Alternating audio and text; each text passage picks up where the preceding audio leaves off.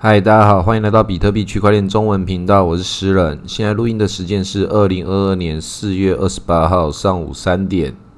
比特币的价钱现在来到三万八千多点，然后以太币的价钱两千八百五十点。这个比较价格敏感型的这个朋友已经开始在焦躁了，觉得是不是要跌破了啊？觉得是不是接下来怎么样如何？但是我也是跟大家讲。不要那么担心，市场中会有新的故事。现在这个马斯克马爸爸要重新再带领我们开向一个新的宇宙。现在所有的热点都在他把推特给买下来了，这个就是话语霸权。所以这个话语霸权如何会掌握在这个新的世界手上？马斯克马爸爸说要把这个言论自由真正的开放出来，然后也有很多。网友说：“这个接下来就是狗狗币要统治推特了，这当然是我们狗狗币教徒都会一直喊的。但实际上，你真的可以看到，马斯克他即便到这个样子，已经把推特给收购了，狗狗币也才涨个二十趴，然后马上跌回来。所以，我们从这个地方可以学习到，以前你以为那些消息面会带领什么事情的，他现在不代表他会重新的给你一样的、一样的光景。”每一个时节有每个时节的事情。这次的动作这么大，比不上他在几个月前讲的四个单字“斗举”，就这样而已，差了这么多。所以你要知道，真正在掌控这个市场中波动大小的，还是隐藏在后面那些庄家、那些主力。现在他们觉得在这里，他没有跟他站在同一个利益线上的时候，他们就不会去配合演出这场戏。这是一件很正常的事情，所以我们要追的是消息面，但同时这些基本面还有这些技术分析全部都要看。但实际上，我们看起来，你也要知道，大部分的散户，以我以你来说，这些资讯我们也都是摊开来看得到的。你也可以在区块链上查到各种资料，但你永远猜不到那些脑袋里面在想什么。当然，我们本来就不知道别人脑袋想什么，包含你自己可能也不知道自己在想什么。很多人不知道自己在干嘛。整个人生就是浑浑噩噩，或是非常的热血沸腾。不管如何，人类大脑是很复杂的一件事情。我们所有事情说的总和加总起来，就是这个想尽办法要理性，然后最终有各种的不确定性之下组合而成的这个市场。但是一个群体的预测，肯定都还是比这个个体的预测还要更容易的。但是在我们这个时代，很多事情你都是因为所有的资讯传播成本降低。所以这些网红经济跟所有的这些拥有这个意见领袖、这个话语霸权的人，他影响的事情，他就是各种不同层面的事情了。这个成本跟以前都不一样，以前飞鸽传书才可以传第一个事情，现在推特发一个链接就可以了，马上就那个穿云箭，然后千军万马来相见。很明显，我们可以看到这次狗狗币就没有被整个爆拉起来，就大家这个火力不够，大家都还是。讲着那些 “do only good” “everyday” 的这些讲法，大部分都还是付诸到 NFT 上面。我爱我的这个偶像，我爱哪个艺人，做善事爱地球这件事情，不一定要狗狗币嘛。所以大家把这个事情有各种的不同的态度去消化它，每个人都会找到自己消费跟这个投资的不同理由。但是钱花下去以后，就不要后悔了。最近我们 NFT 市场里面有很多的不同的人，都在各种不同的哀嚎跟不同的抱怨。然后很多人本来在几个月之前都在讲这个 NFT 好棒好棒好棒棒，然后最后又出现了各种的被项目割了之后，有好过分，这些项目好过分，我好难过，他们都应该要去死之类的。然后就看到那个勾二一个 YouTube 频道，还有连千亿这种干起来。它其实真的是一个指标，真的是一个典范呐！你可以看到说最底层的一些思维，它就是要这样的血淋淋的告诉你整个世界有多肮脏。那有很多人觉得说那些是那种社会人在那边乱七八糟、连千亿那种不知道哪里来的这些，觉得一副黑道大哥。但是你看呢勾二大这种态度，都是很多人会觉得说看不起这种文化。那他就是这个社会中存在的现实，但是其他穿西装的人，白领阶级难道就过得比较清高吗？也不是，这都是所有东西都是包装起来，好看与不好看，但是不管如何，你如果真的被人家割的话，至少是要好看一点、体面一点吧，不是被一个在卖假货的这个状态之下被割。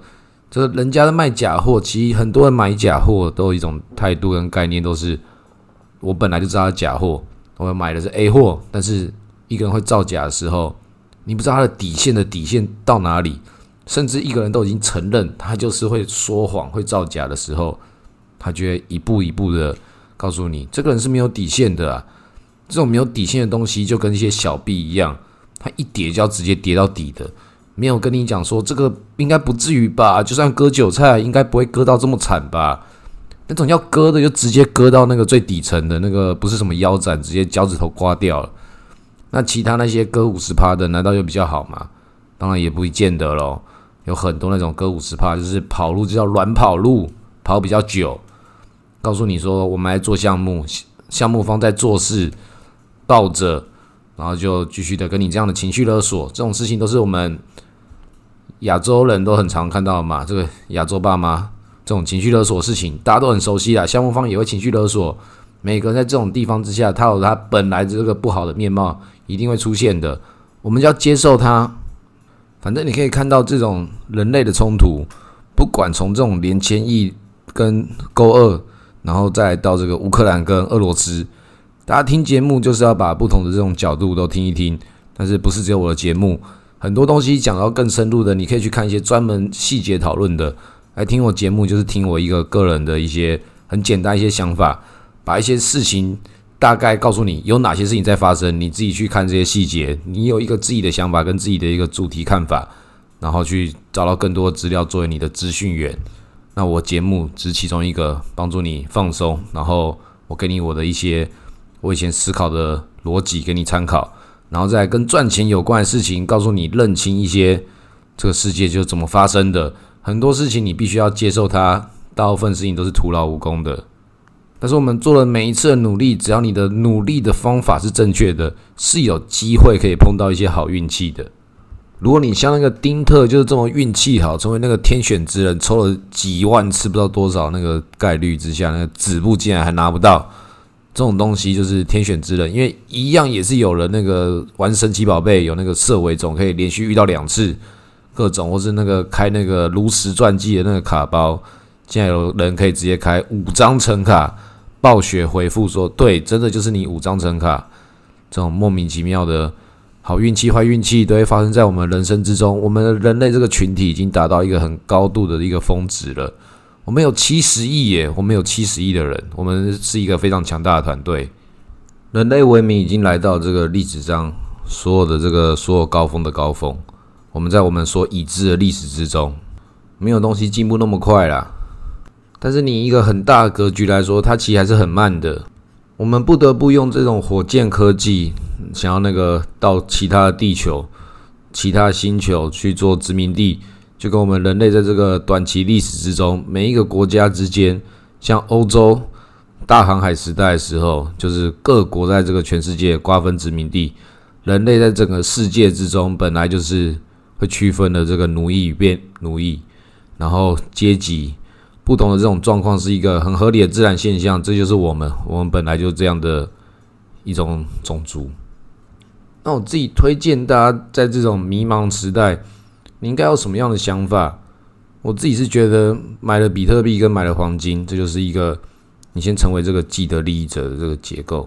但它同时就是因为你受过教育，你理解黄金跟比特币，它在这个金融历史之中它所代表的这个概念。但同时它又不像以太币或者美元这种去做这个通缩、通胀这种会自我调控，想尽办法去。讲着他们的故事，奴役这个全球人民的鲜血，你必须要接受它是一个事实，因为你去买了它，你加入了它，你就也成为了这个既得利益者，就跟你买房地产一样。为什么这些事情会一再的历史重演？这就是顶级资产，人类就是孕育了这种，在你的贪婪跟你的不安全感之下，贪婪与恐惧永远都驱动这个人类底层最基本的这个面貌。然后加上金钱这么优秀的这个产物，被我们发明出来的一个价值体系，他就会把整个事情放大，所以跟钱有关的事情会放大很多不同的事情。但如果你自己足够强大的时候，金钱要重新变成只是一种工具而已。因为所有的事情，你必须要知道，就算你今天没有钱，你在台湾，你一定不会饿死。你现在不是在非洲，你还有干净的水可以喝，所以你有这样的概念，就知道你已经先加入一个人类世界中算是蛋黄区的一些地方了。台湾就算是其中一个地方，蛋黄区。当然，我们也听过很多，就是你已经很幸运了啦，不要再抱怨你的人生之中有多么的痛苦。你的那些那个被这个人类世界给奴役，被你的父母、长官、社会不同的这些阶级，为什么我们就要听他们的？为什么？那这些事情就是没有办法，它是存在，存在就是一件你要接受的一个既定现象，它自然现象，就跟台风、跟那个地震一样，有时候发生的，我们只能接受它，但是不妨碍我们为以前所看到的东西。做好准备，做好准备是一件很正常的事情，但同时也会有很多人认为说，啊，这些事情都会发生，我就要好好的享受人生的每一刻，把每一天当做最后一天来活。这种话就有很多人有一些不同的解读啊，有一些人就可以把它当做，因为是最后一天的，所以你可以对所有事情其他人不负责任。那有一些人就觉得，哦，每一天都最后一天，所以我要好好的去对。我所爱的人，我在乎的人，去对他们做出我应该有的一个回应。所以，同样一句话，负责任的人跟不负责任的人就会有不同的想法。那不管怎样，你先对自己好一点，就是你要如何为你的财产负责，如何为你的比特币负责。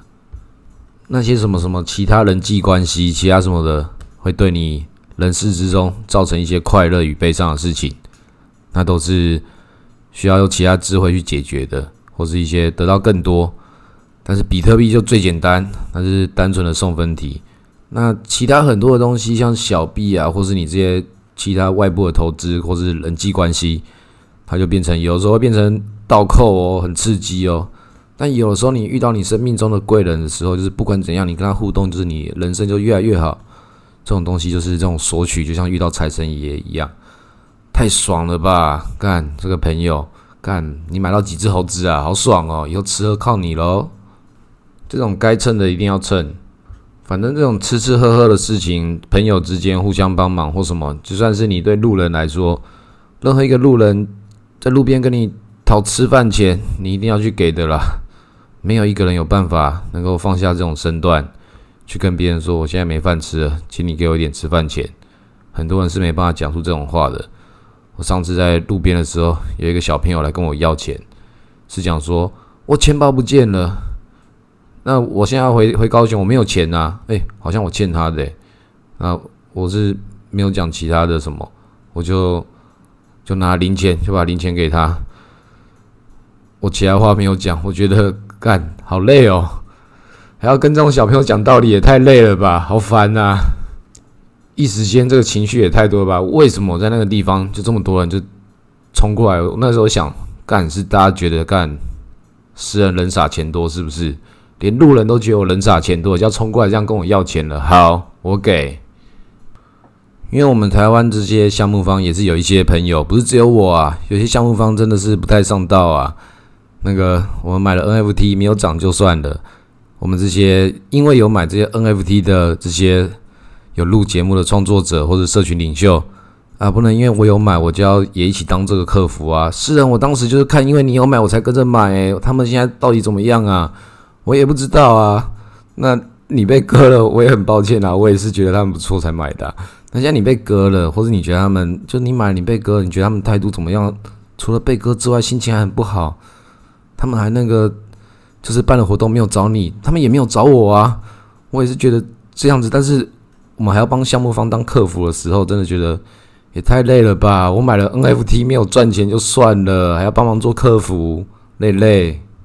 那这种事情没有办法，它就是一个正常现象，就是我刚刚讲的那些事情，那就是他们讲的嘛。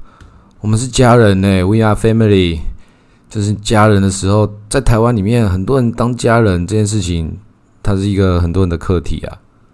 但是不管你教什么课题，所有的事情都是一样，先买比特币。所有的东西，比特币会让所有的关系都会变得比较好。这件事情是非常非常明确、非常知道的。黄金也是，黄金跟比特币都是诚实的货币。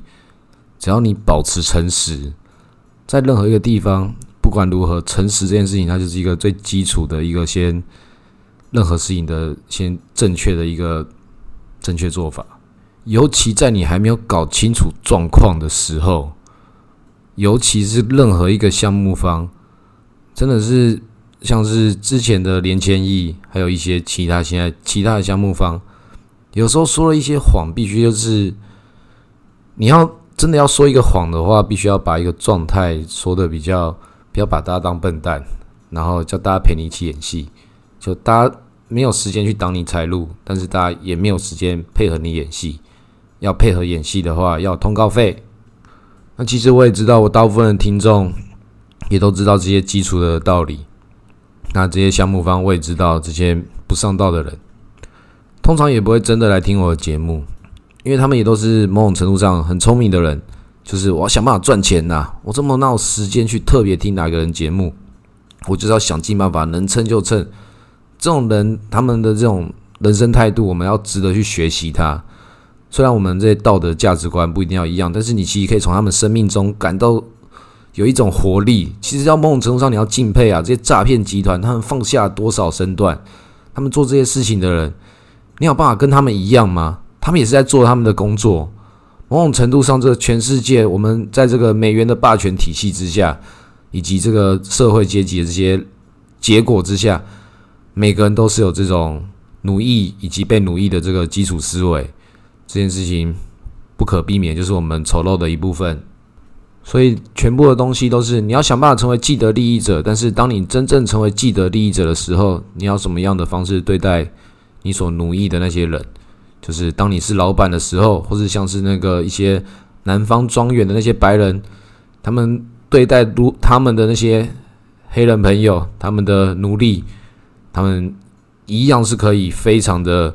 友善跟宽怀，就是虽然我们是牢固关系，但是不妨碍我尊重你，也不妨碍你尊重我。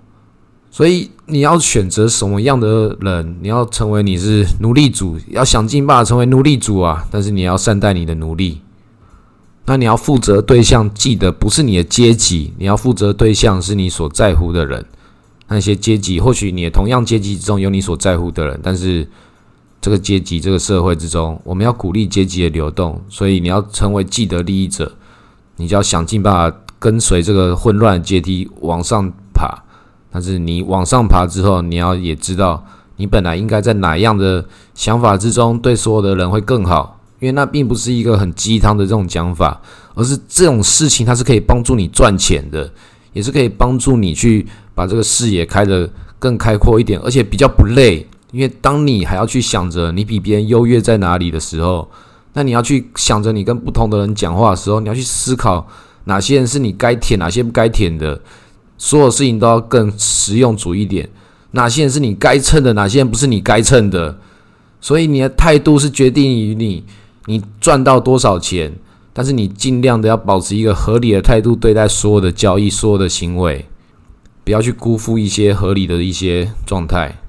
有时候大人在吵架，像是爸妈吵架，或者是你的公司的主管吵架，乌克兰、俄罗斯这些有的没有的，也会有些人在说谎，像是乌克兰最近这个不查事件也是笑死人了，就已经在摆明在说谎的这些事情，你美国人自己都有一些美国的前军官、美国驻地的当地记者都已经看不下去，说这个事情你这个样子，他其实大家生气的东西不是生气说。你美国本来就喜欢造假或什么的，但是你现在叫我们这些人去那边帮你大外宣，你不要弄一些这些事情给我们啊！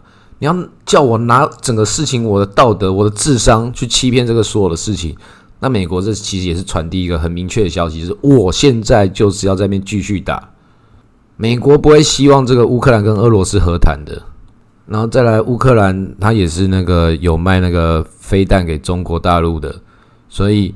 不管如何，全世界这些阶级、资产阶级们，他们都在玩他们游戏。只是这次这个乌克兰的网红总统，他在美国的这个操作之下，他变成一个不得不把这场戏演完的一个傀儡。但那是世界的一部分啊，对我们比特币来说，最近这个中非共和国也加入比特币的宇宙了，那就是非常欢迎。在我们西兰公国之后，萨尔瓦多，然后就是中非共和国，真的所有人都是，不管你有多穷多少钱，先加入比特币，先知道，先认清，先把诚实这件事情基础的事情做好。诚实不代表你要当笨蛋，但是诚实它是有代价的，但是它在长期来说。它是有利的。先以比特币来讲，你就先成为比特币一部分，它诚实的货币。其他东西，你人生中说一些小谎，无伤大雅了。谁没有秘密？门罗币也很棒啊。好，那今天先录到这里，谢谢大家。